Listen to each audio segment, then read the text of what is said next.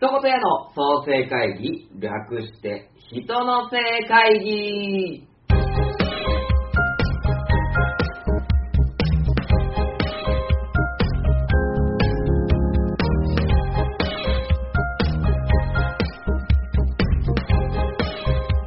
一言屋代表の選手木正宏です。このポッドキャストは、一言屋の事業を創生する会議、人の生会議の配信アーカイブでございます。会議を通じて新しい授業が生まれ、展開していく様子をお楽しみください。では、どうぞ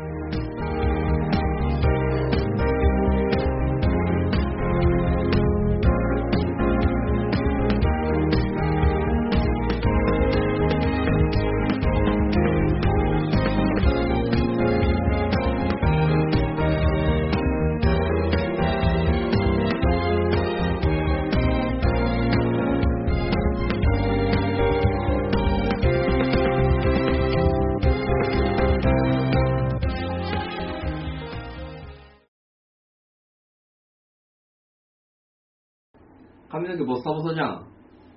参ったね。はい。それでは、えー、火曜日の22時30分、ちょっと超えました、えー、一言屋代表の選手木正宏です。えーこの配信は一言屋の新しい事業を創設すべく夜な夜な集まった皆さんと、えー会議ですね、えー濃い会議をですね、えーしていこうという参加型の配信になっておりますということで、まあね、えー今年もよろしく、今年も？違うね。えー今日もよろしくお願いいたしますと。えいうところで、寒くなりましたね、本当に。あのー、おとといなんてね、あのー僕、東海市の大田川で、えーキッチンカーの出店をさせてもらっていたんですけども、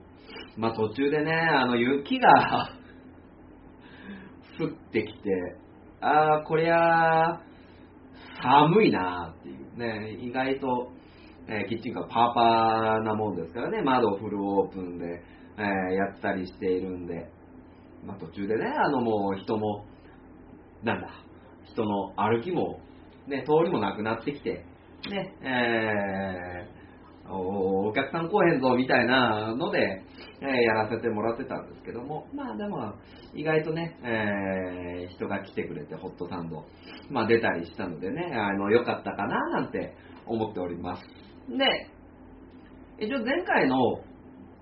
振り返りで言うと、前回はですね、あの、人に注目されたいっていうね、あの、ところで、まあいろいろね、あの、細分化、ね、した方がいいんじゃないかってね、あの、どこに、なんだ、見てもらうために、えーやった方がいいのかとか、えーどういうふうに、その人にどういうふうに気づいてもらう方がいいのかとか、えーいろんなことをさせて、えーもらっていたんですけども、まあ、あのー、Facebook だったりね、あの人の性会議の Twitter とかをですね、えー見てくださってる方はですね、まあ、一応、ね、えー前回人に注目されるためにっていうところで、いろんなことをね、あのー、あしきさんだったりとか、えー、くまさんね、くまさんだったりとかでね、あの、教えてもらいながら、一応今回は、ぜその時は、あのー、RGB LED テープっていうのをですね、あの購入させていただいて、えーキッチンカーの方にキラキラをね、あのつけて、あのつけましたっていうね、投稿をさせてもらいました。まあ、人の正会議でね、いろいろ教えてもらったんですけど、まあ、そのキラキラをつけてね、で、投稿したんですよ、ツイッターでね、ツイッターとフェイスブックで。まあ、酷評の嵐ね。あの、配色がダサいっていうね。あの、この配色ダサいですわ、みたいなね、あのコメントをね、大量にいただきましてね。えー、ああ、そっかそっか。やっぱりあのね、そこら辺はなんかセンスがないなぁと、えー実感した選式でございます。いや、本当にね、もうダサいって言われても何がダサいかわかんないんだよね。いやいや、そういうのもね、ダメよね。ちゃんとね、こう、センスを磨いていかないと、えーいけないなと思った出来事でございました。えーいろんな人からダサいって言われて、ちょっと僕傷ついております。傷まあまあ傷つくもんでもね、まあ、ここで話したね、おかげでさ、あの、RGB テープ、LED テープのことを教えてもらったり、ね、まあまあ、スピーカーで音を流すっていうのは、ね、あの、決めてたんですけど、まあ、なんだろうな、どういう曲を流した方がいいのかとか、ね。で、まあ一応、目立たなきゃなというところでね、えー、キッチンカーのフォークで流した、ね、あの音に合わせてね、あのカホンとかちょっと叩きながらとかね、えーそういうことで、まあ、少しずつ目立っていけたらなと思っております。ね、まだまだ、えーやることは山積みではありますが、えー一歩ずつ進んでいけたらなとえ思っている今日この頃でございます。今回もよろしくお願いいたします。ね。いや、ダサいは心に響いたなということで、まあ一応ね、この配信、人の性会議に関しては、まあ会議っていうね、あの形でやらせてもらっていますので、まあ会議にはですね、一つ、アイスブレイクが必要なんじゃないかと、えー思い立ち、まあ、会議入る前にですね、えーアイスブレイクで、ちょっと、まあ、クイズ的なので、ご用意させてもらっております。で、このクイズね、ぜひぜひね、あの皆さんね、このクイズでちょっと頭を柔らかくしていただいて、ね、えー会議に参加していただけたらなと思っております。えー今回はですね、私は誰でしょう？クイズね。私は誰でしょう？えー私は〇〇ですっていう、えーものをどんどん上げてきますので、えー私が分かったらコメントしていっていただけたらなと思いますので、よろしくお願いいたします。じゃあ、ね。私は、〇〇です。はい。一つ目。1、私は、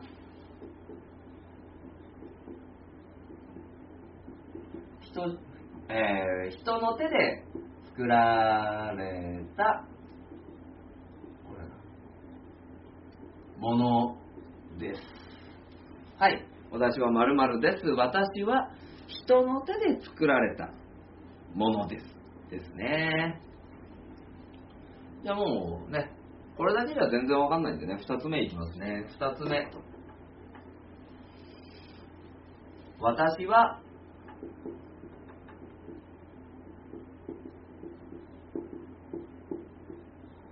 革命です。ね。私は革命です。私は人の手で作られたものです。私は、えー革命ですね。革新って言ってもいいね。革命の命違うね。この命じゃないね。恥ずかしい。漢字がわかんない。こっちだね。革命の命。命の方ね。続いて、私は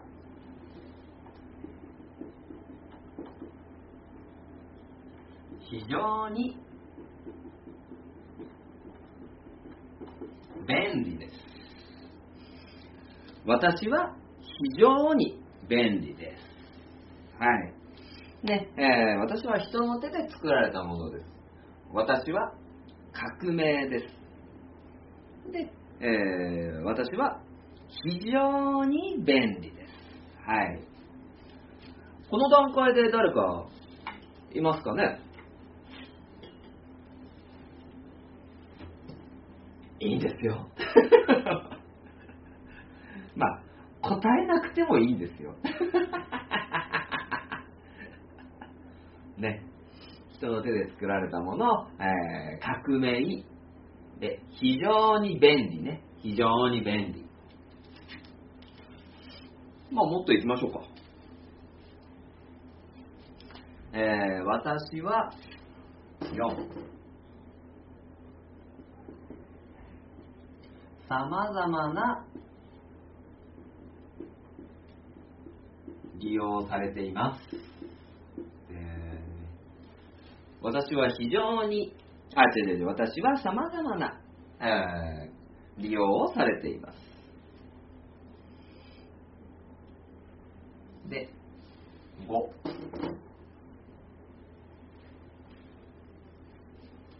私は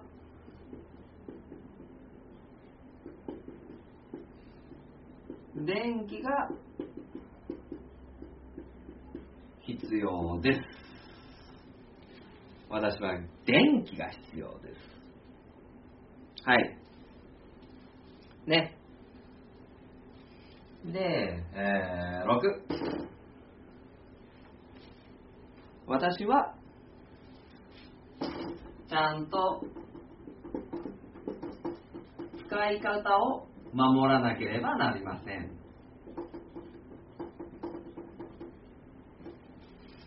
私は使い方を守らなければなりません。ね。私は人の手で作られたものです。私は革命です。私は非常に便利です。私は様々な利用をされています。で、私は電気が必要です。私は使い方を守らなければなりません。さあ、最後かな？最後。えー、7。私は、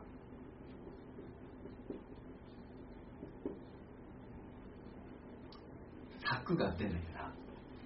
検索できますって言ってた。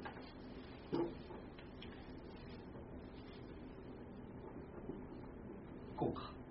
検索できます。もっといっちゃうか。8、えー、私はパソコンとかスマホでできます。はい。いかがでしょう？ね。えー、私は人の手で作られたものです。私は革命です。えー、私は非常に便利です。私は様々な利用をされております。私は使い方をちゃんと守らなければなりません。私は電気が必要です。えー、私は検索できます。え私はパソコンやスマートフォンでできますと。はい。以上っす。まあ、抽象的ですよね。これってね。でも、なんだ？これが、出て、もう間もなく、22、3年？まあ、その前からありましたけど、一般的にね、世の中に認知されたのはね、1999年ですよね。1999年に、まあ、Windows 99っていうのが出ましたよね。Windows 99が出て、えー、一般的に、それができるパソコンが、ね、それまでワープロだったりとか。ね。これのおかげでゲームでね、あの、会ってない人と対戦とかできるようになりましたからね。さあ、じゃあまあ、ね、答えをお伝えしましょうか。ね。あの、分かった人は後で、分かったよって言ってね。はい。じゃあ、よいしょ。正解は、私は、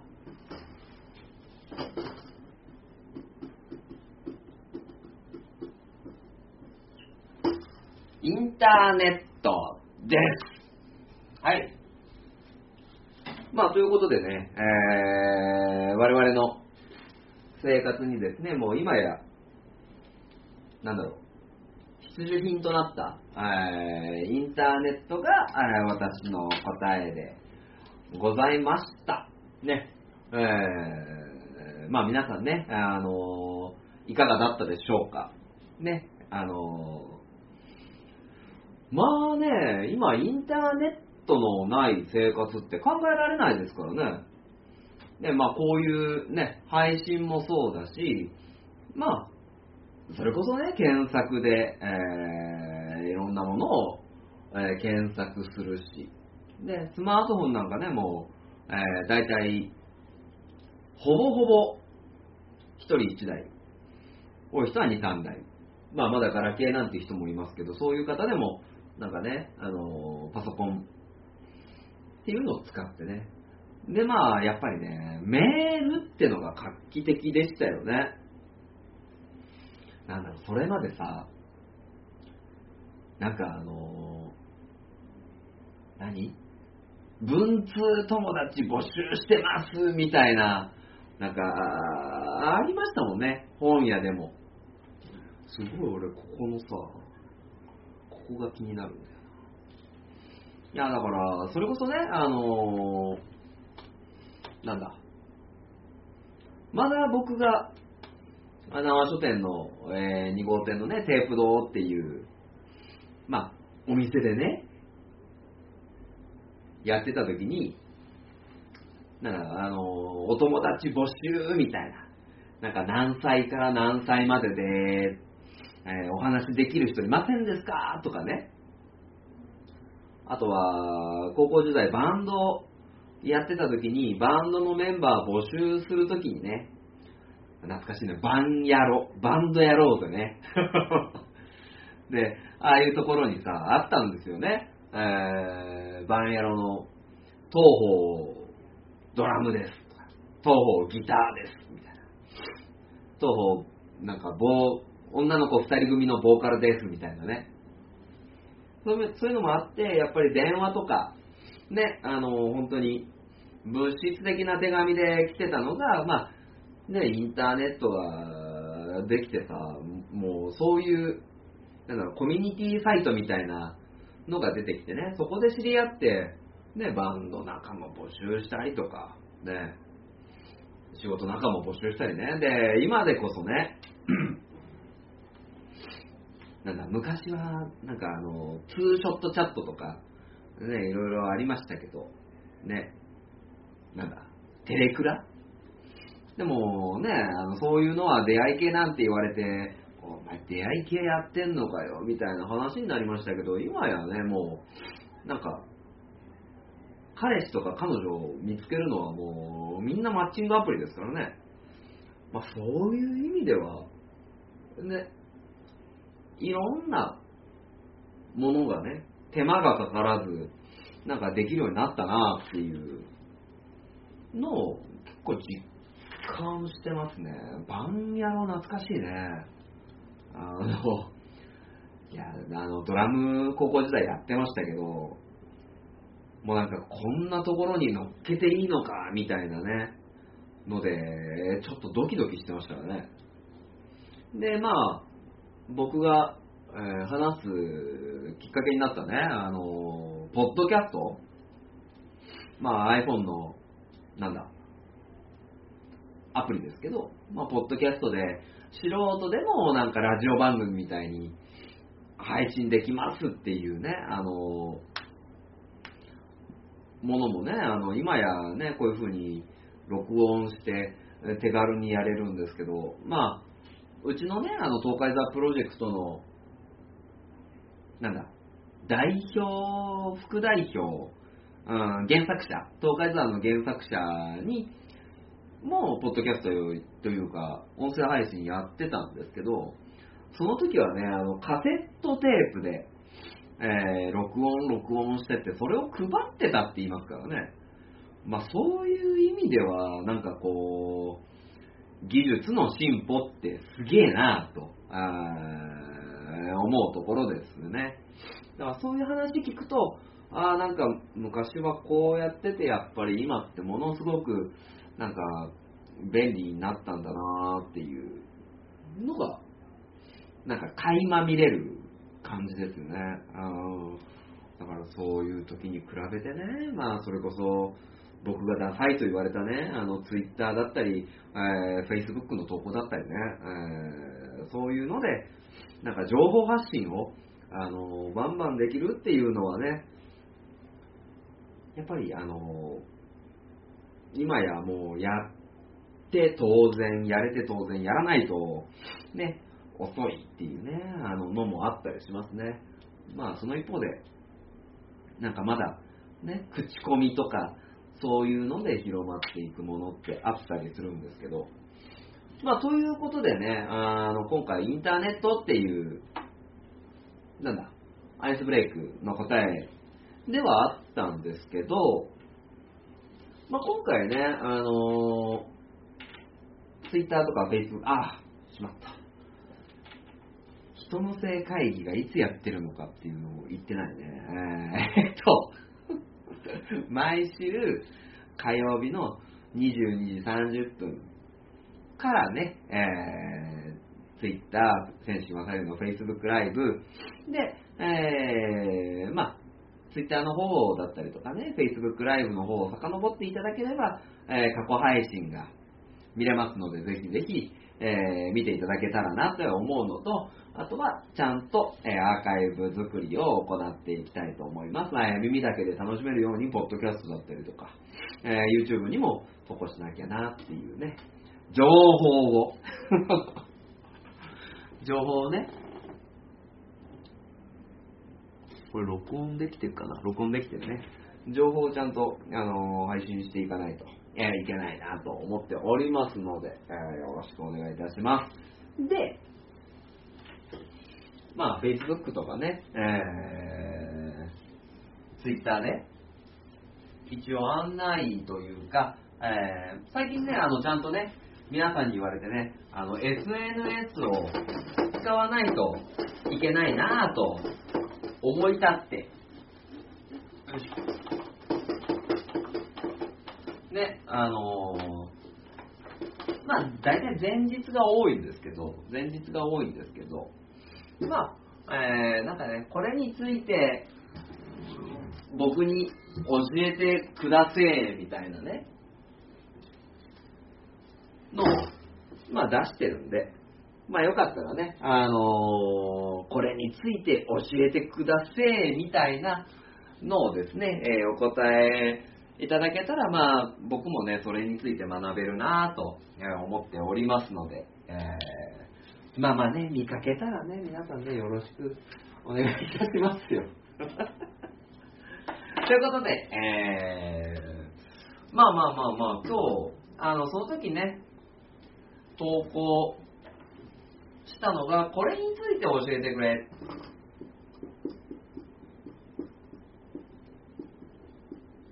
情報、ね、もっと言や、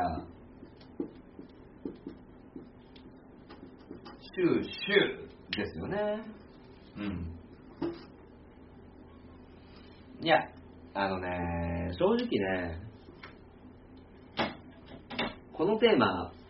若干ね、あの、いろいろ考えて投稿したんですけど、失敗したなって思って、このテーマ。で、なんでかっていうと、情報収集って、こう、範囲が広すぎるなってすごく思ったんですよね。で、それこそ何の情報が知りたいのかとか、どうやって知りたいのか。で、僕があのお願いしたのは、なんていうのかな、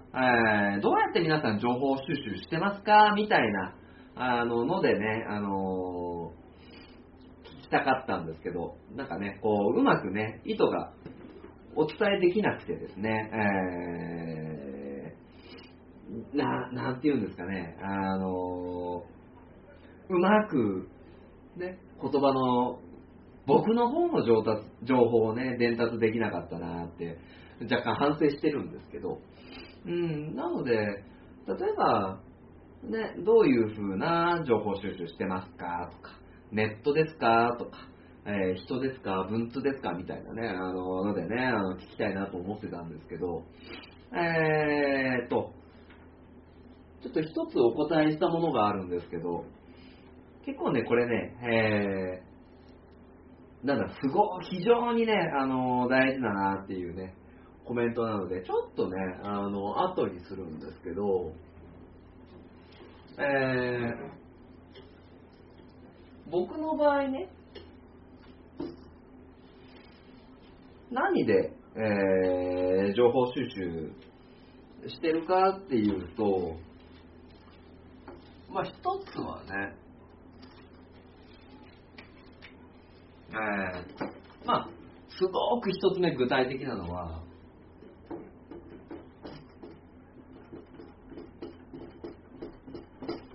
Google アラートに、えー、なんだろう、キーワード登録してますね。例えば、東海市だったり、キャリアコンサルタントだったり、まあそれこそ、まあ、知多半島、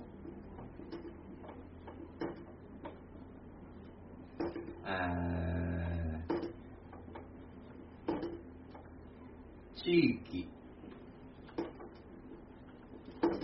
活性とかね、うん。そういうのを入れてます。まあ、キーワードの中にね、東海ザーっていうのも入れてるんですけど、この東海ザーってキーワードで、えー何月何日のね、ニュースで東海ザーっていうのがね、来たことはあんまりないんですけど、うん。一つは、まあ、Google アラート。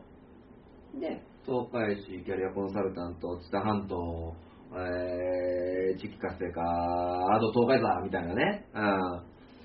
うん、ので入れてると、まあ、なんかね、一日の終わりぐらいに、この話題のニュースが上がりましたよっていう。のが上がってくるんで、まあ、例えば、こう、東海市で、えー大仏がライトアップされましたよとか、イルミネーションが始まりましたとかね。で、地域活性だったら、例えば三重県のとか、東京でとか。で、キャリアコンサルタントだったら、えーこういうキャリアコンサルタントの新しいサービスが出ましたとか、えーそういうのが結構知れたりしますね。まあ、東海座で調べても、まあ、ニュースリリースされないんでね。あの、されるように頑張らないとなって、えー思ってはいますね。で、まあ、Google アラートでまず調べて、えーいます。まあ、あのね、一日の終わりにね、一通り見て、なんだろうな、ああ、こういうことが上がってきてるんだ、こういう情報があるんだっていうのを調べさせてもらってたのと、あとは、えー、まあ普通にテレビですよね。テレビ。うん。特にニュース番組、あの、まあまあ、なんだろう。自分なりにこう、経済的なニュースっていうのを見て、まあメディアか、テレビ、ラジオですよね。まあ例えば僕が、えーまあ最近ね、あの、独り身になってからはテレビがなくなったので見てないですけど、WBS とかね。で、ラジオだったら、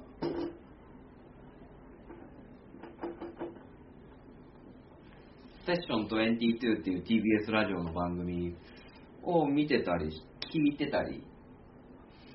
まあするので、まあこういったところで、えー情報っていうのを、まあ取っていかないとなと思ってます。はい。で、あとはね、本まあ、あとは雑誌ですよね。うん。ごめんね、詩の字汚くて。えー、本、雑誌っていうのは、えー、極力触れていこうと思って、えー、この間もね、あのー、まあ、ちょっと、年内ね、えー、もう閉まっちゃうんで、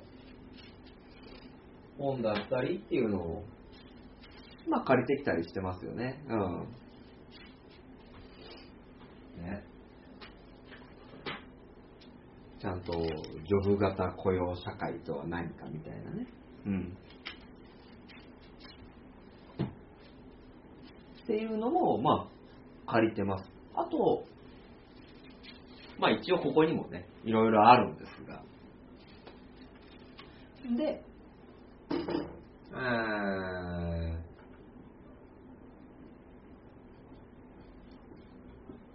ポッドキャストですね、結構、ポッドキャストで言うと、まあ、ながら聞きができるっていうね、あの大きいものがあるので、そうですね、例えば、〇〇について、詳しくあの教えてくれる番組とか結構ある。例えば、ポッドキャストで多いのは英会話とかですね。あの僕は英会話してないんですけど。で、えー、ポッドキャスト。で、最後に、人からの話ですよね。うん。そう、こういうのをですね、本当にいろいろ教えてもらいながら、あのまあ自分がどうこうっていうよりは、ね、あの、アウトプット、違う、インプットを、えー、していかなきゃなって、えー、思っております。ね。まあさすがになかなか全部網羅できないし、えっ、とね、逆に聞いたところでなんですけど、あの、日枝さんありがとうございます。こんにちはは。あの、日枝さんが何で情報収集してるか教えてくださいね。いやー、金山にぎわいマルシェのね、日枝さんの情報収集方法をちょっと知りたいですね。でも、日枝さんで多いのは、まあ、人からのお話が多そうだなーって思ってますね。そう、だからね、あのー、あ、YouTube ね。うん、うん、うん、うん。YouTube も絶対的に便利ですよね。だから、ポッドキャスト、YouTube、うん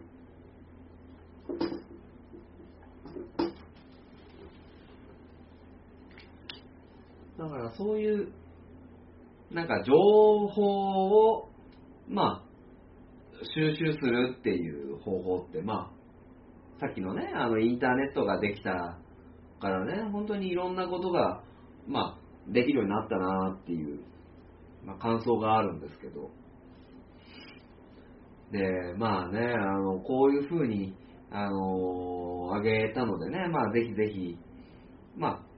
皆さんがね、あのどういう風な情報収集をしているかっていうのをね、すげえ、あの、僕も気になるんでね、あの、ぜひぜひ教えてほしいなと、えー、思っておりますので、ね、えー、ぜひ正式に、ね、情報収集の方法っていうのを教えていただけたらと思っております。んで、まあ今、ね、えー、Google アラート、ね、テレビ、ラジオ、で、まあ本雑誌、えー、ポッドキャスト、YouTube、えー、あとは、人からの話で、どうなんですかね？皆さんどれが一番重要、重要かっちゅうのはないね。どれに重きを置いてるかみたいな。うん。のはあるんですけど、なんだろうな、なんか出し抜きたいならこれっていうのはやっぱ人からの話よね。だから、誰かを出し抜きたい。あのーやっぱ思うのは、表に出てから知ってるっていう情報って、なんか優位性がないんだろうなっていうのは、なんかすごく思うんですよね。だから、まあ Google アラートなんかももうネットニュースになってるやつが、ね、あの、送られてくるんで、まあもう表に出てる。で、テレビ、ラジオっていうのも、もう基本的にはもう誰かがあの知ってる情報で起こっている情報をなんかこうより詳しくなんか説明してくれるみたいなところもあるしでまあ本雑誌で言うとねまあやっぱりそのなんだろうその本にはその内容のことが書いてある、まあ、雑誌の特集とかそういうのもね、えーあったりする。雑誌はちょっとこっち寄りかな。テレビとかラジオとかそういう感じになると思いますしあとは、まあ、結構ニッチだなって思うのはまあポッドキャストとかまあ YouTube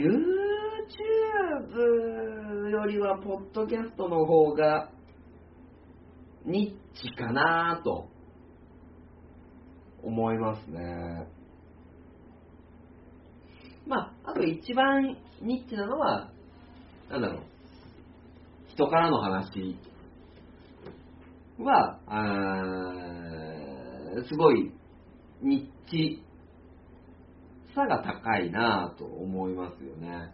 まあ、例えば業界の話だったりとかね、え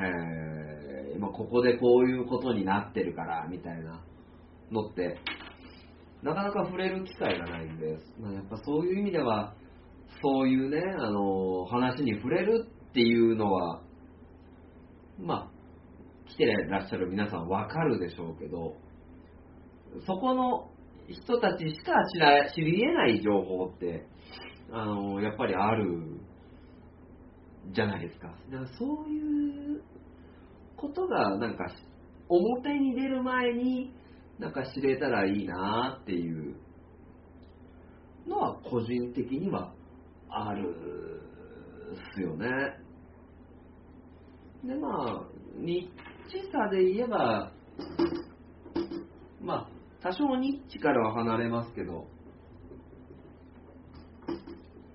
セミナーとかウェビナーとかは、お、なんか暗くなった。だいぶニッチさが低いんじゃないかなとは思います。あれ？はいはいはい。なんか、さてと、急に画面が暗なってるっていうね。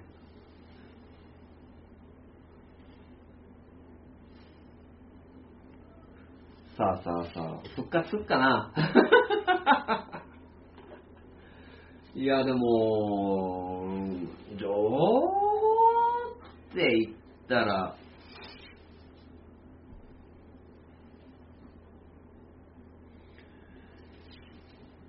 言ってますかね？あ、オッケーオッケーオッケー。情報って言ったら、大まかに、こんなところじゃないのかなとは思ったりするんですけど、どうなんですかね？あとなんかこういうので、情報仕入れてるよっていうね、のがあったら、えー配信中に教えていただければなとえー思っております。でね、えーまあさっきのね、コメントで、まあ、もらったっていうね、のがあるんですけど、よいしょ。その、なんかコメントでね、あのーもらったのが、よいしょ。置いてきた。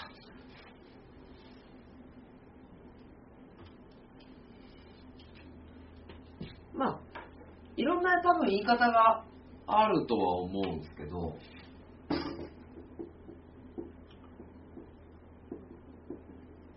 メタファシリテーションっていうのをこの投稿で、えー教えてもらいました。まあ、ねまあ、メタファシリテーションの、まあ、形式としては、大体、1対1で、ね。で、当事者に対して、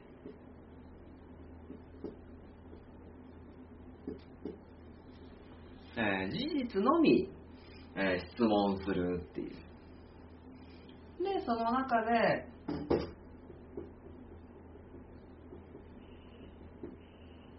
信頼関係を、え構築して、えーそのメタファシリテーションをしている人と人の、まあ、当事者の問題をあ当者になっちゃった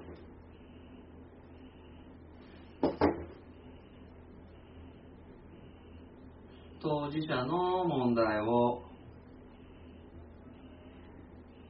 まあ、浮き出させたりとか、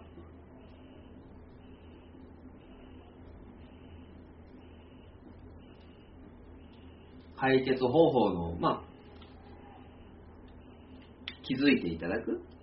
まあ、そういった、えーメタファシリテーションっていう喋る、なんかそう、技術。が、まあ、あるっていうことで、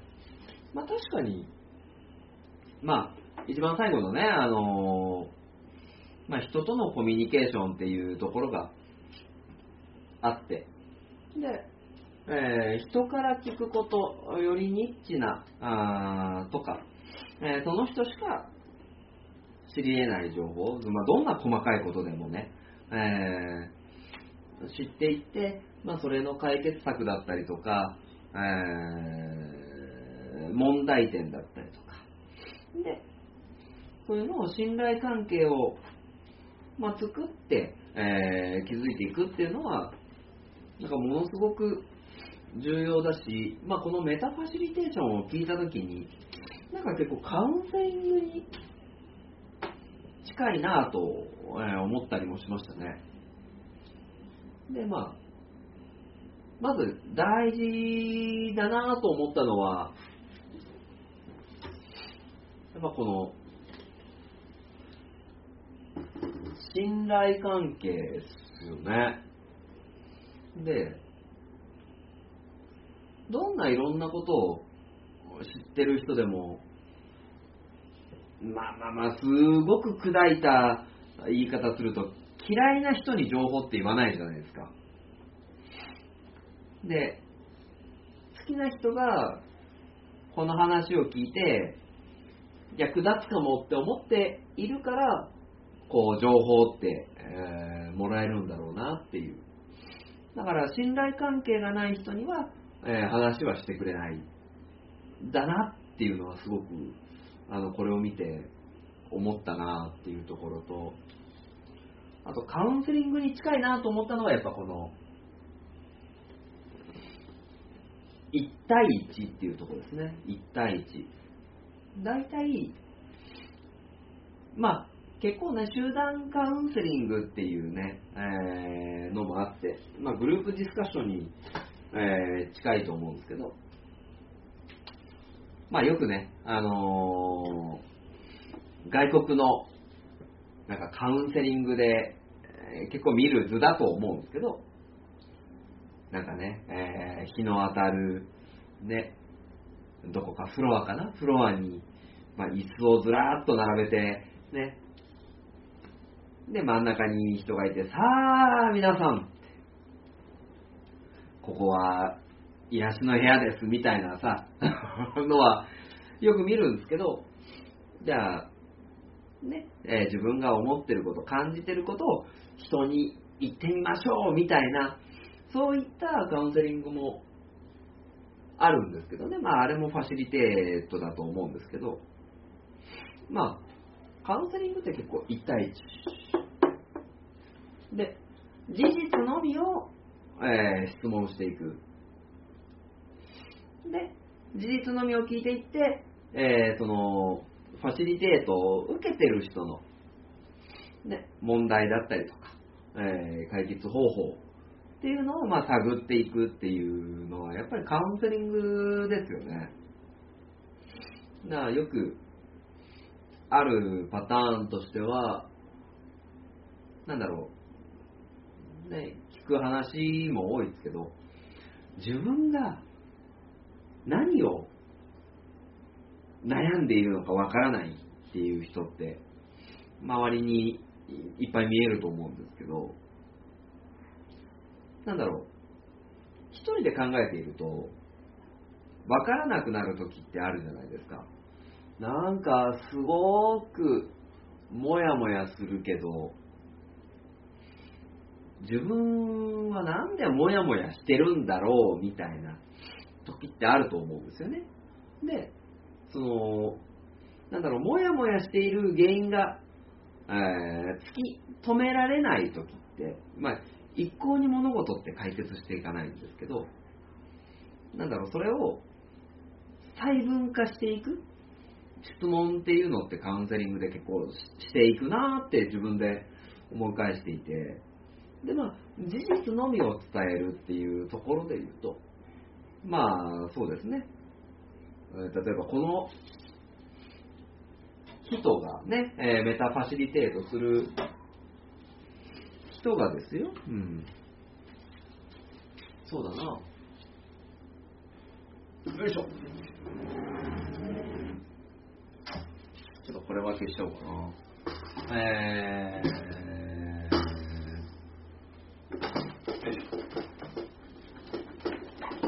まあ、何をもやもやしてるかわからないって話が多いのって、まあ、例えば、まあ、ケース1だとすると、まあ、30代、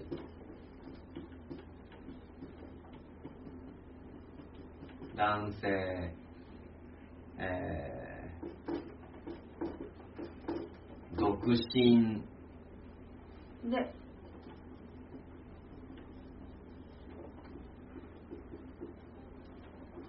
管理職、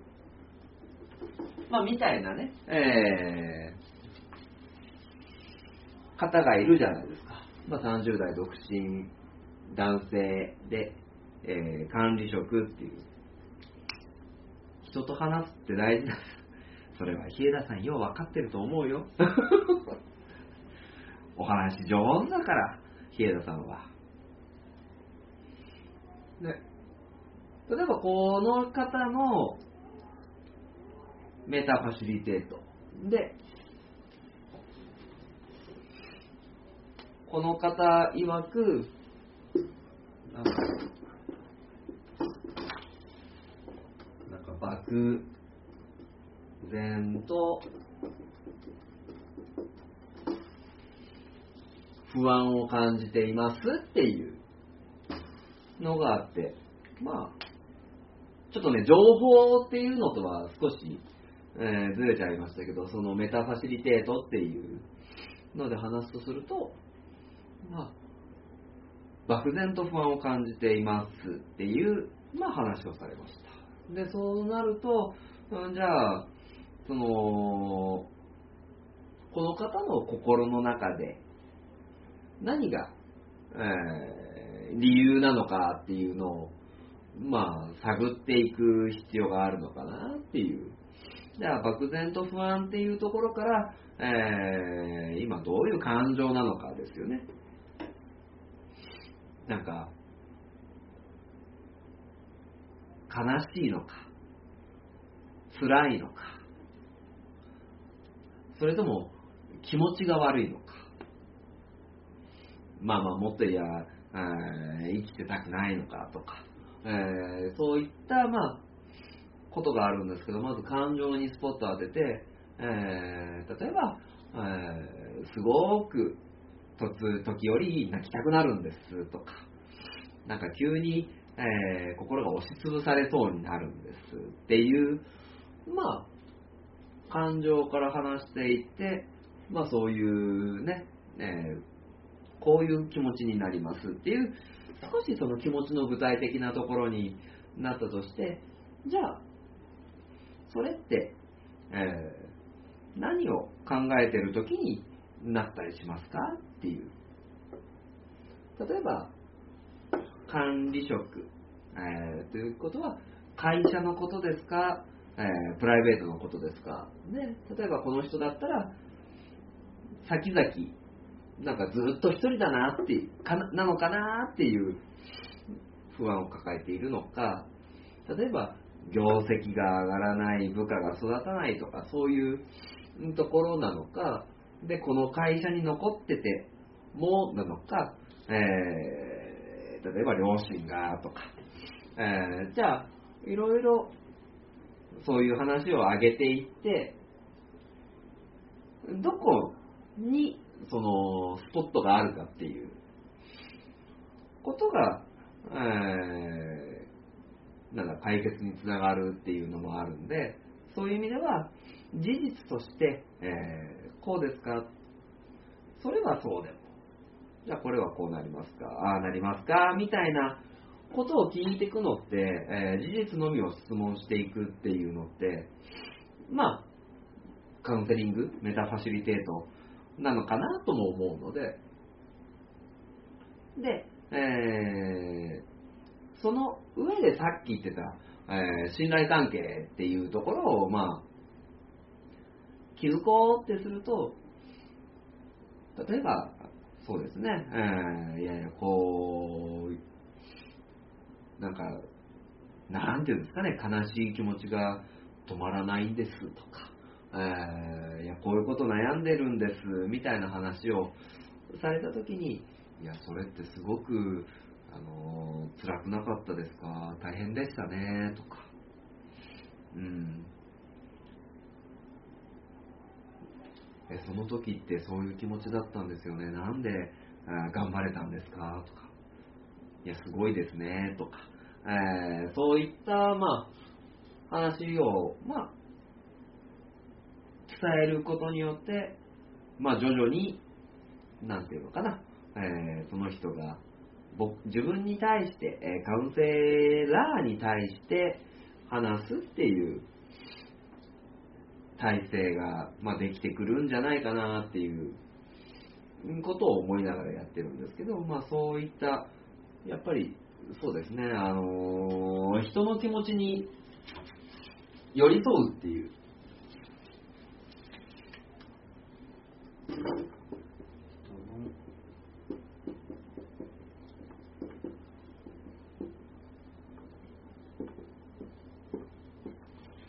っていうところが、まあ、えー、信頼関係の一歩かなと思うので、まあそういう意味ではね、えー、人と話してて、やっぱりこう、人を気分よくさせる人にはついつい口もね、えー、軽くなってくるっていうことで、結構ね、いろんなことを教えてくれるんじゃないかなっていう。まあちょっとね、あのカウンセリングの話になっちゃいましたけど、まあ、そういうね、あの、メタファシリテートっていう話をもらって、結構その信頼関係っていうのが大事だなと思ったんで、僕もね、あの、よりいろんな人と信頼関係築かないと、えー、いけないなと思ってる最中です。で、ちょっと情報にね、話を え、戻そうと思うんですけど、あのー、情報って、やっぱりいろんな、さっき出たように、まあ、テレビだとか、ラジオだとか、ニュース、新聞、本雑誌、ね、えー、いろんなところでそういったことって、えー、入ってくるんですよね。まあそれこそ僕が見た、えー、Google アラートでもそうですし。ただ、例えば、なんだろうな、学生から大人になって社会人になった時とかもそうなんですけど、僕ね、まあまあ、遅いですよ。遅いんですけど、30過ぎてからニュースを見るようになったんですね。うん。それこそ WBS とかもそうだし、えー、ラジオの経済番組もそうだし、本当にね、さっぱりわかんなかったんですよ。あのー、まあ、例えば WBS ってさ、ワールドビジネスサテライトね。まあ、例えば、株価がいくらいくらになりましたとか、ね、えー、どこどこの会社がこういう新商品出しました。えー、で、か、まあ、トヨタが、ホンダが、日産が電気自動車を出してますとか、で、この政治家が、えー、こういうこと言ってますとか、ね、あの、いろいろ、まあ、情報ってそれだけじゃないですよ。まあ、ね、日々の仕事に役立つこととかも全部ひっくるめて情報なんですけど、なんだろう、基礎が全く分かんなかったんですよね。本当に。まあ今でも分かんないんですけど。いやいや、本当にね、バカだから皆さん教えてください。本当にね、ある時ね、あ、大人として見なきゃまずいなーって思って見始めたんですよ。経済ニュースとか、えー、ラジオとか、ね。見始めたんですけど、初めね、何言ってるかさっぱりわかんない。こう、うん、うん、みたいな。全部ね、ああ、そうだな、厚生労働省が何々を、文部科学省が何々をとか、ね。さっぱり意味がわかんなくて。んで、例えばね、あの、総裁選が起きますとか、えー、新しい総理大臣が見た時も、全然ね、誰一人、あの、名前も顔も、まあまあ、一致しないわけで、まあ言ってみりゃ、なんだろう、アメリカの大統領誰って、なんかね、あの、中学生とか、高校生の人に聞いてね、えー、誰？リンカーン？みたいな、ね、のと同じで、なんだろう、興味が全くなかったんですよね。で、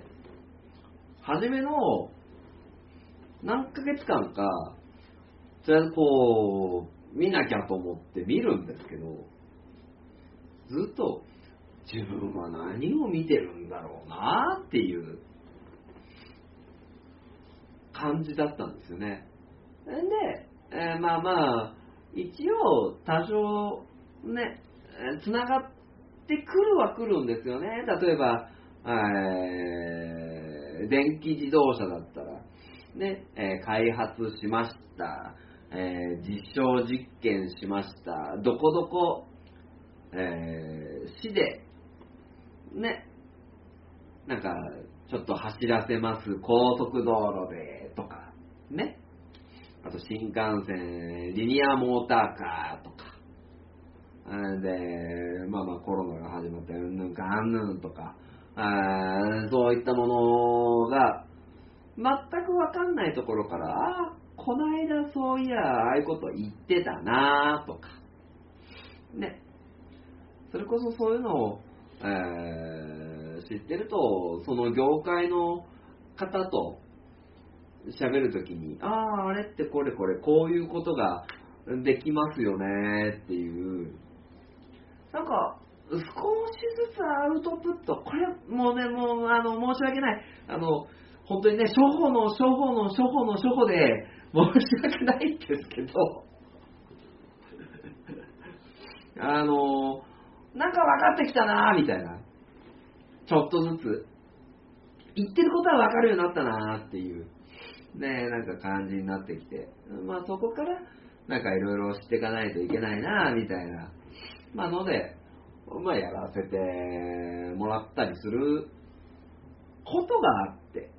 まあまあそういうので、えー、ちょっとずつね、周りの大人の人の話がよくわかるようになってきた。30過ぎてたんですけども。あ、はいはいはい、ああ、なるほどなるほど、あ、はいはい、ああ、聞いたことあるみたいな。まあ、多分ね、いまだに僕はね、その程度なんですけど、まあまあまあ、多少ね、えー、知ることによって、まあまあ、なんていうんですか、あの、ついていけるように、あのー、なったかなと思うんですけど、なんだろう、問題は、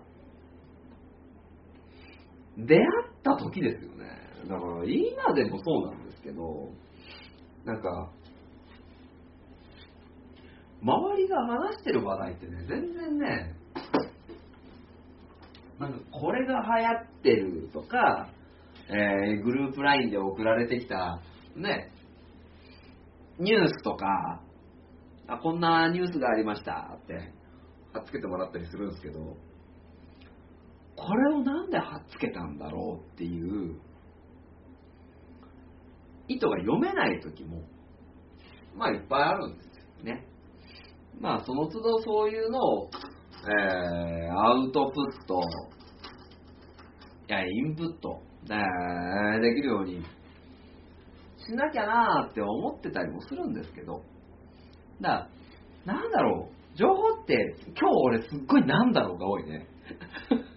あの、ひろゆきの真似してんのか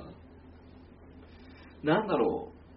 う、情報情報って初心者が情報のこと言うのやめてもらっていいですか？みたいな。ね。で、まあ、そうですね。だから、理解できない情報って、あるんですよね。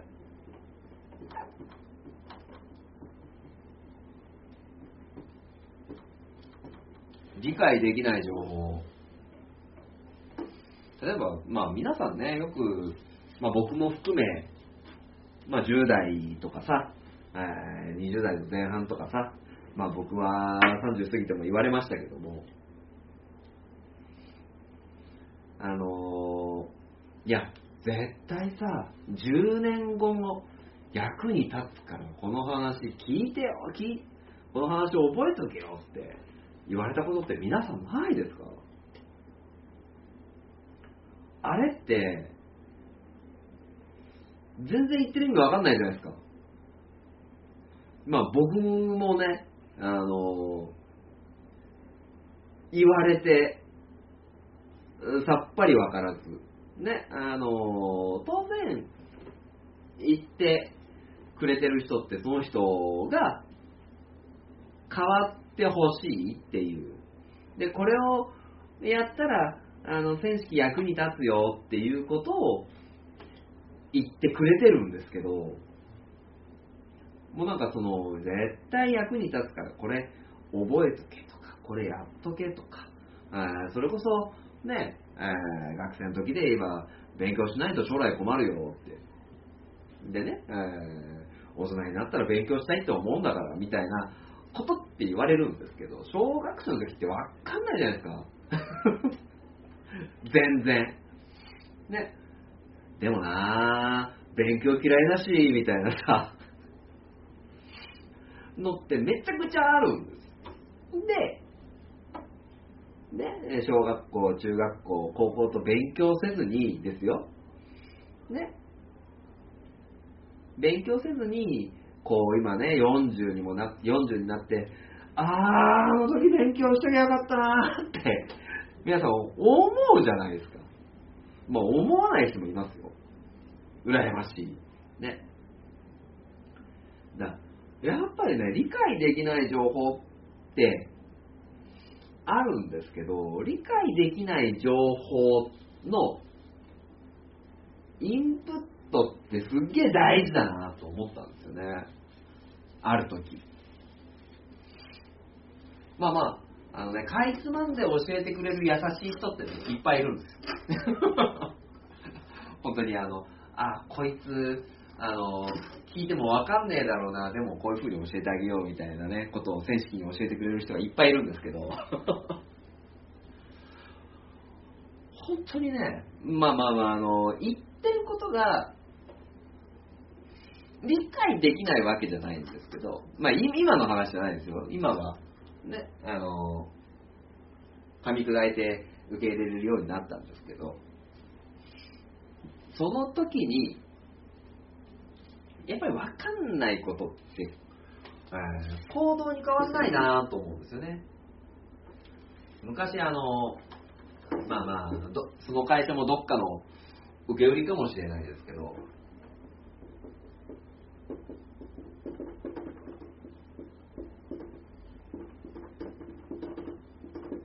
ま、学ぶことは変わることっていうのをですね、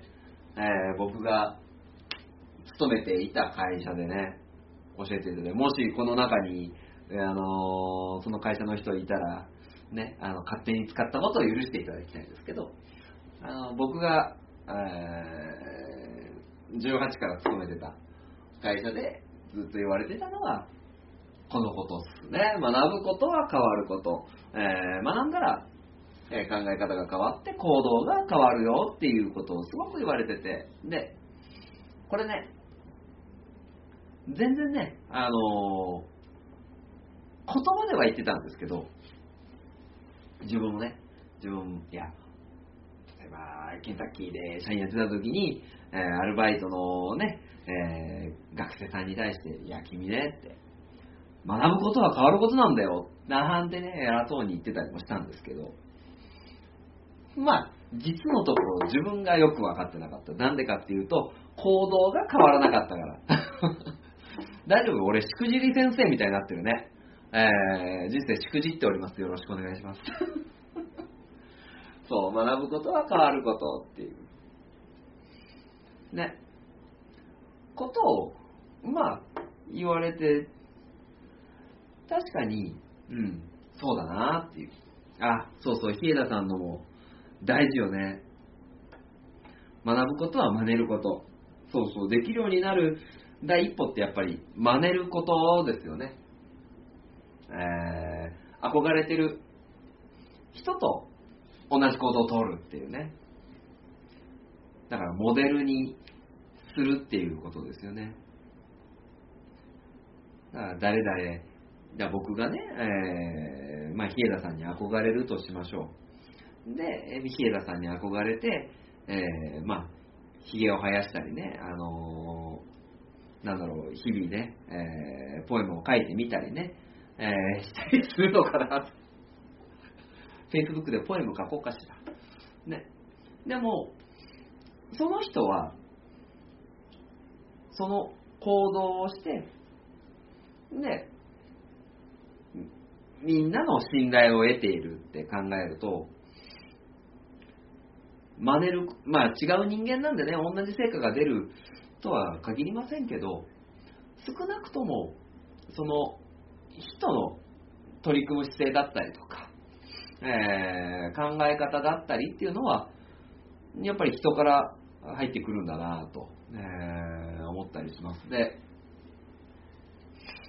まあ僕がね、えー、もうそれこそ、15年ぐらい前に、まあ勤めてた、まあこれは別に名前言ってもいいんですけど、まあケンタッキーの会社のね、えー、部長がいたんですけど、まあ本当にね、あの、恩師って、えー、呼べる人、あの、本当に最初の恩師だなって、まあ本当今、いろんな方にお世話になってますけど、最初の恩師だなっていうふうに、まあ思える人がいて、まあその人が僕のことをどう思ってるか知りませんよ。どう思ってるかは知りませんけど、まあ僕はその人の、えー言葉っていうのは、なんだろう、ずーっとなんかね、心の中に、えー残ってるっていうのはやっぱりあって、ね。まあ、これはなんか結構ね、ヒューマンリソースマネジメント、ね。えーまあ会社の、えー人材研修みたいなのとか、えーその会社の方針として、ね、結構言われてたんですけど、まあ、なんていうんですかね、あのー僕がその人に言われたのはですね、まあ、実際言われたわけじゃない、ちょっと回りくどくて申し訳ないですね。えーと、その方が、えー管理職になって全体の、なんだろう、ミーティングというか会議で、えー一番初めに所信表明してた時に僕が言われたんですけど、まあみんなに対して言ったんですけどね、えー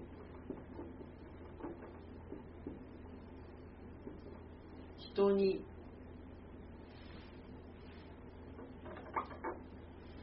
かけんでか。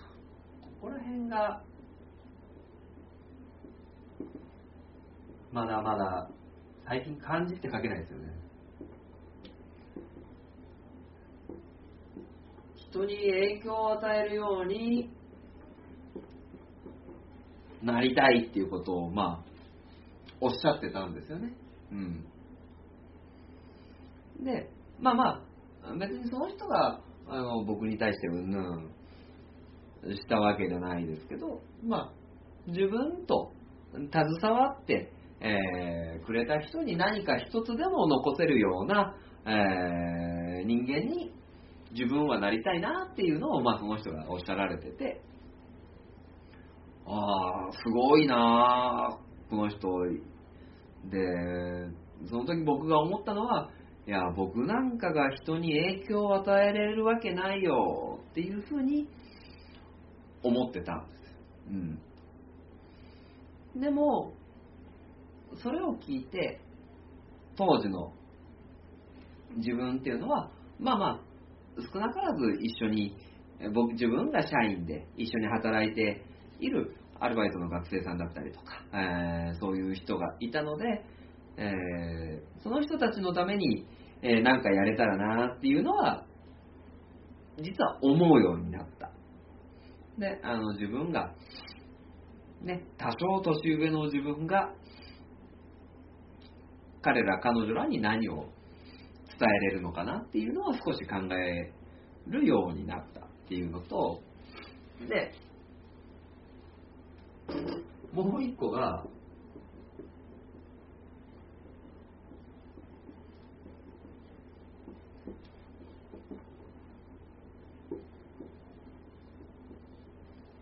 10年後にどうなってるかわからん。ね。ことを言われました。まあ人間なんて、ね。まあまあ、そうだな、その時は、えーケンタッキーで働いてましたけど、10年後に、ね、あの、どんな風になってるか、わからんぞ。わかんないけど、なんか10年後のために頑張れみたいなことを言われたんだろうなと思ってるんですけど、確かに、それを聞いた10年後、まあまあ10年以上経ちますけど、その言葉を聞いてから。ね。こんな風になってると思わないよね。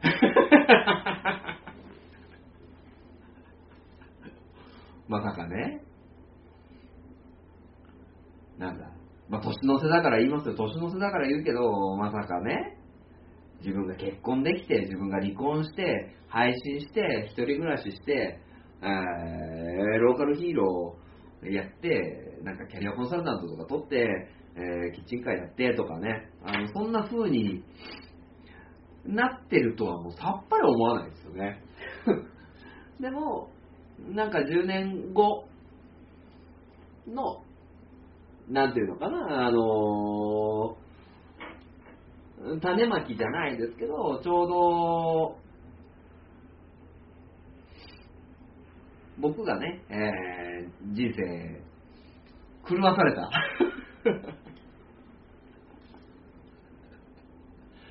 えっと、まあ、縄書店を継ごうと、えー思って、えー縄書店にナインティナインが来てからおおよそ10年っていうね。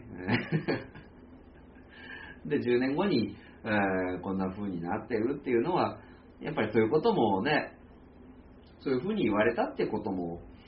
まああるのかなって思ったりしますよね。まあだから、この2つっていうのは結構、僕の中でね、なんか結構強烈に残っているんですよね。だから人に影響あ自分が与えれているかどうかなんてわかんないですけど、少しでも自分の存在が何かを与えれるようになりたいなと思いながらやらせてもらってますし、えー10年後どうなってるかわからんっていうのも、こっから先の10年、あの僕がね、50になった時に、まあどうなってるかわからんっていうこともあるので、まあそういう意味ではね、えーやってみなわからんっていう、まあのがあるもんですから、うんまあまあそういう意味では、えー今、目の前にあることっていうのは、しっかりやっていきたいし、何かね、ここに、これを聞いてくださってる方が、あなんか思ってくれたらなっていうのもあるし、もっとこう、人の正会議でね、人とやりとり、ね、したいなとも思うし、まあそういうのがね、巡り巡って、えーなんだろう、ちゃんと自分が情報を発信する側になれたらなともね、思いますね。まあそうなった時には、まあ僕自身が、もしかすると、自分自身がね、皆さんのいろんな、ついでじゃなくて、えー僕が何か作り出せる時なのかななんて、まあ思ったりもするので、まあ今後もね、いろいろなことを教えてもらって学んでいって、えー選手がどんどん変わっていかなきゃなと、まあ、思っていますので、えー本当にですね、皆さんにいろいろ教えていただけたらなと、え心より思っております。ね。毎回ね、どうやってね、こう、結局さ、こう、一人で喋るわけじゃない、一人で。これ、ここから、あのー若干ね、悩みですよ、僕の。僕の悩み。なんかこう、偉そうに映らないようにしたい。なんかね、いや、こういうことがあって、ああいうことがあって、いや、こんな風にするといいですよって言うと、偉そうじゃないですか。でもね、あの、本当にね、あの、教えてもらって、なんぼなんですよ。発信してるのは僕ですよ。こう、喋って、えー今、なんとなく自分の中にあるものをね、あの、歯磨き粉のように、こう、絞り出して、絞り出してしてるんですけど、その、絞り出したところにいろんなものを皆さんに注入してほしいんですよ。ね。まあ、求めて求めてますけど。まあ、そんなようなね、えー人のせ会議で ございますというところですね。なんか、情報、情報っていうテーマから、だいぶ、それたね。まあ、そんなこともあるよね。喋ってたらね。えー、でも、まあなんかね、あの、すげえなんかいい裏サイトがあったらね、あの皆さん教えてください。あの、裏サイトが知りたいです。ね。でも今はもう、なんかね、ネットだなとも思いますし、なんだろうな、やっぱり、本、あだから、そうだな、もう最後にね、あ、もう消しちゃった。消しちゃったな。僕の主観だけで喋りますけど、まあ、さっき書いたね、まずテレビ、ラジオ、えー、ネットニュースか、それぐらいかな、あと新聞？っていうのはもう表に出しちゃった話なんで、それは世の中に、世の中的に出てる話なんで、なんだろう、知識として、えー、入れないといけないなって思ってます。あの、重要なことに関してはね、入れないといけないなって思っていて、あとは、入れることによって、なんだろう、頭の中で組み合わせができるんで、あ、これとこれ組み合わせたら、こういうのができるかなとか。っていうのと、あとは、人より、ま、先に、先に行くというか、これみんな知らん情報でしょう、みたいなのは、やっぱり、人と話すこと。あとは、今まだ市場がね、あの、そんなに熟成していない、あの、ポッドキャストとか、えーボイシーとか、で、その、音声媒体で専門的なチャンネルっていうのを、えー見るのに適してるのかな。で、本とかは、その情報の裏付けと深掘りが、まあ、できたりするんで、ね、まあ、結構よ、多少読みましたけどね、あのビジネス書みたいなのは。でも、なんだろう、ビジネス書読んでもね、えービジネスで勝ちたい人が、なんだろう、勝ち、勝つためのみんながいっぱい読んでる本を読むのってどうなんだろうなってちょっと、まあ思ったりもするし、まあこんなこと言ってると、また、おい、選手権偉そうに言うんじゃねえよって言われるんですけど、まあそれよりかはね、僕はあんまり読まない、読めないですけど、興味があんまりないんで、歴史書とかね。うん。なんだろう、違う分野のものなんかこっちに持ってくるみたいな、あーね、のができるんじゃないかな。例えば会計管理のシステムを営業に持ってったら、まあどういう効果があるかなとか。えー、だから、なんていうかな、営業の人が営業の本読んでもライバルが多いですけど、なんか営業の人が、え飲食業の仕組みからなんか営業を組み立てれたら、ね、なんか違うこともできるし、ね、営業のスピード感を会計の人とかが、ね、あ学べたら、あ営業の人ってこう思って仕事してんだ、じゃあ、こういう風にやったら助かるかな、みたいな使い方の方がいいんじゃないかなと、えー思っている今日この頃でございます。まあ、ね、そんな感じですかね。えーまあ、なので、まあ、情報と、なんだろうな、これをもって、前回はその注目されるっていう、ね、テーマで喋ってたので、じゃあ注目されるためにこういうことやってこうみたいな、ね、次回への、あれが、次回までこういうことをやろうみたいなあれができたんですけど、まあ今日は、まあ生まれなかったっていうことで、そうね。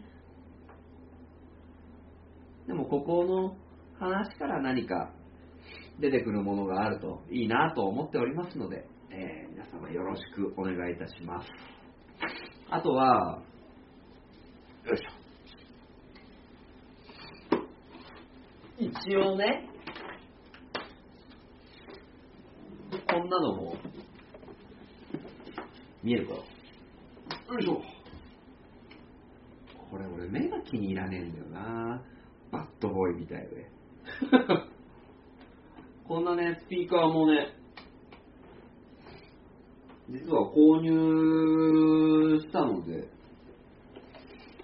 まあなんかね、この PA 持ってなんか、この人の正会議だけじゃなくてね、まあ東海沢でも使えるし、まあいろんな活動できたらなーって、えー思ったりしますよね。人の性会議ライブ？まあまあ、そんなことも考えつつ、えー、年は、えー、暮れていきますので、えー、皆さんもですね、えー、9月からですが、ね、12月末までお付き合いいただきまして、本当にありがとうございます。まあ、これで一旦締めますね。はい。えー、では、人の正会議は毎週火曜日の22時30分より、えー、配信を開始します。で、えー、まあ、人の正会議のツイッターアカウント、えー、Facebook の、えー、選式に、まあ、お友達申請していただければ見れますので、ぜひ見ていただきたいのと、まあ、この年末年始にね、えー、少しアーカイブもね、ちゃんと設定してね、やっていけたらと思っておりますので、アーカイブの方もね、えー、耳で楽しみたい場合は、ポッドキャスト、えー、まあ、またね、画像の方で見たい場合は YouTube の方で見れるように、えー、していきたいと思っておりますので、皆様よろしくお願いいたします。では、2021年もありがとうございました。皆さんね、えー、楽しい2022年にしましょうということで、人の性会議、えー、一言や代表の千式正宏でした。ありがとうございます。いやー、今日も偉そうだったな。はい、お疲れ様です。あー、遅いっすよ。今、終わったじゃないですか。今終わりましたよ。まあ、あのー、あとは、少しだけ雑談タイムなんで、ね、あのー、ちょっとダラダラ喋ろうかなと思ってますけど、なんかね、こう、目のね、違和感がね、落ちないんですよ。というのもね、なんかね、ずっとね、あの、最近ドライアイみたいに目が乾いちゃって、なんかね、あの、すごいね、二重になってね、眠たそうな顔になってるんですけど、どうですか？あー、家のこと、家のこと大事。ね、大掃除。今年の汚れ、今年のうちにですよ。え、目どうですか？なんか眠たそうな目してます？そう、なんかすごく乾くんですよね。眼科ね、眼科行かないといけないな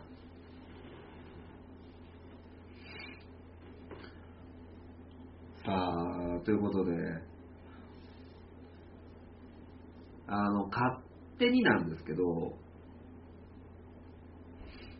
もうなんか、年越し、あ、そうでもない、よかった。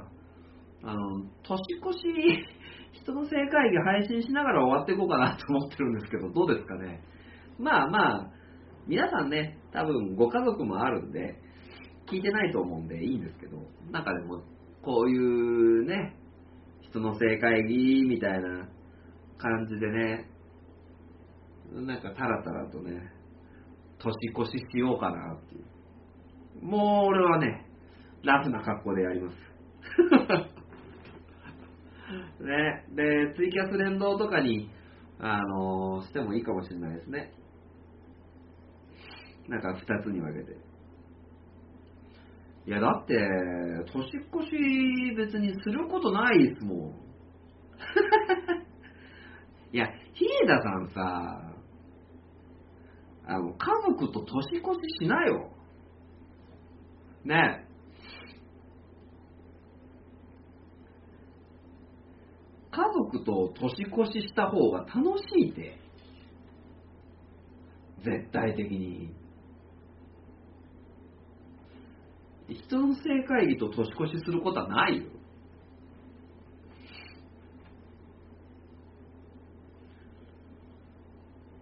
いや、だからね、どうせね、やることないんだったら、やることないことはないよ。あの、いろいろあるはあるんですけど、まあせっかくね、えー、2021年からね、22年に、えーなるタイミングぐらいはね、あのーハッピーニューイヤーみたいな、この人一人で楽しそうだな、みたいな のやってもいいのかな。31日は今年の話、1日はこれからの未来について話す。そうっすね。まあ今年の話を話してもいいかもしれないですね。で、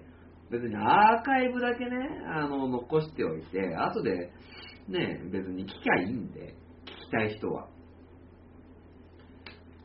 あと、ね、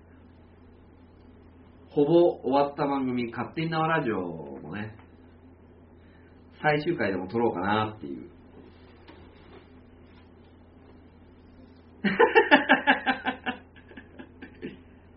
4時間確定します？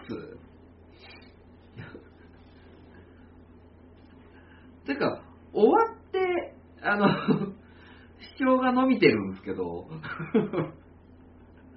これ聞いたらダメなのかな聞いたらダメかもしれない知れないですけど、どなたですか ?4 時間 ?4 時間か。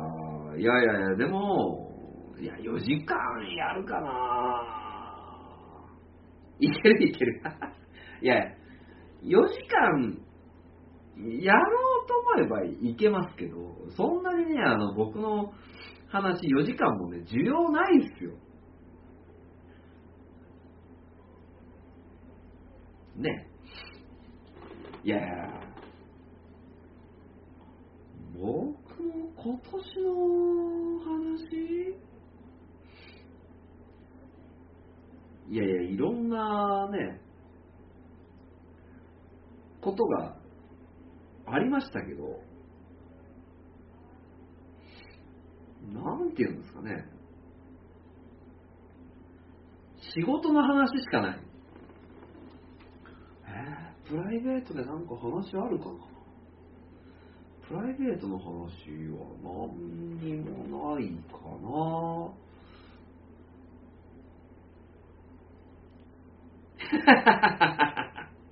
兵庫の兄貴か。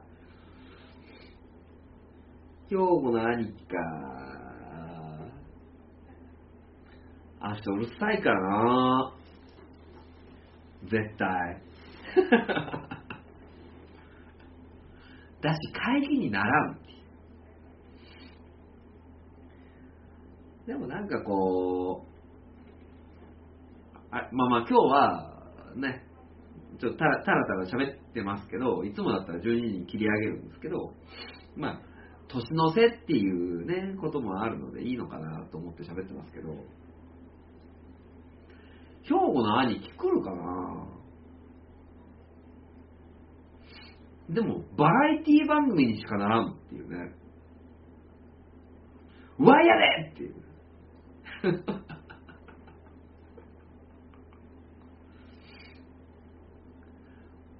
わやで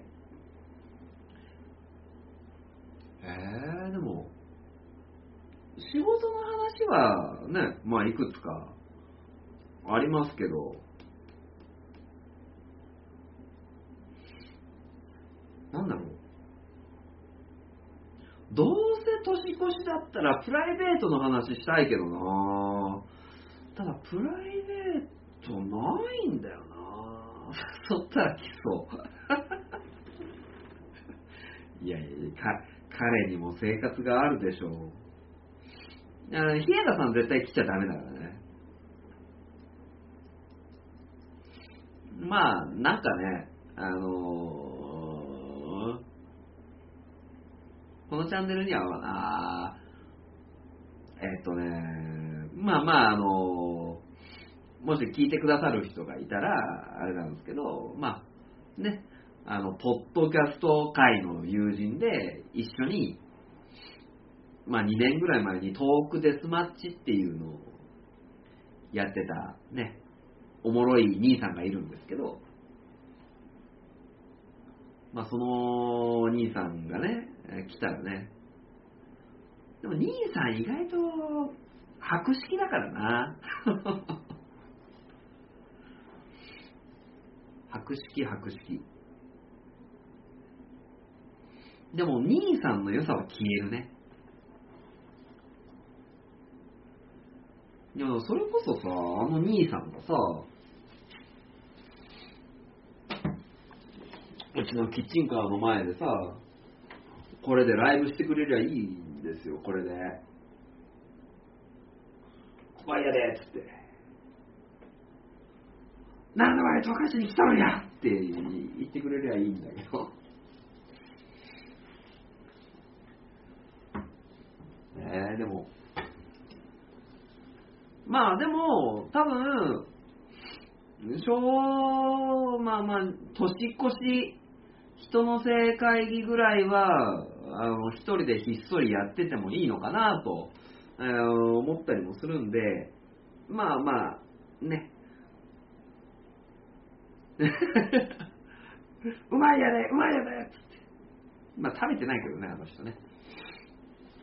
まあ、あのーすごくね、暇だったら、あの、来てください。はい、ということで、すいません。10分ぐらいオーバーしましたが、えー人のせ会議にご参加いただきまして、えーありがとうございました。またですね、えー2022年よろしくお願いしますとともに、2021年は本当に皆様にお世話になりました。ありがとうございました。えー一言や代表の選手正宏でした。おやすみなさい。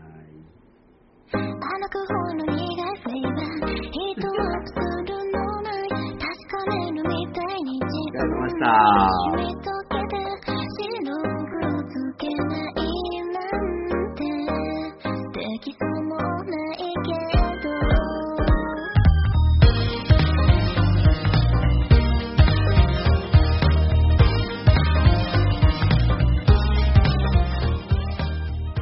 人の正会議ご視聴ありがとうございました。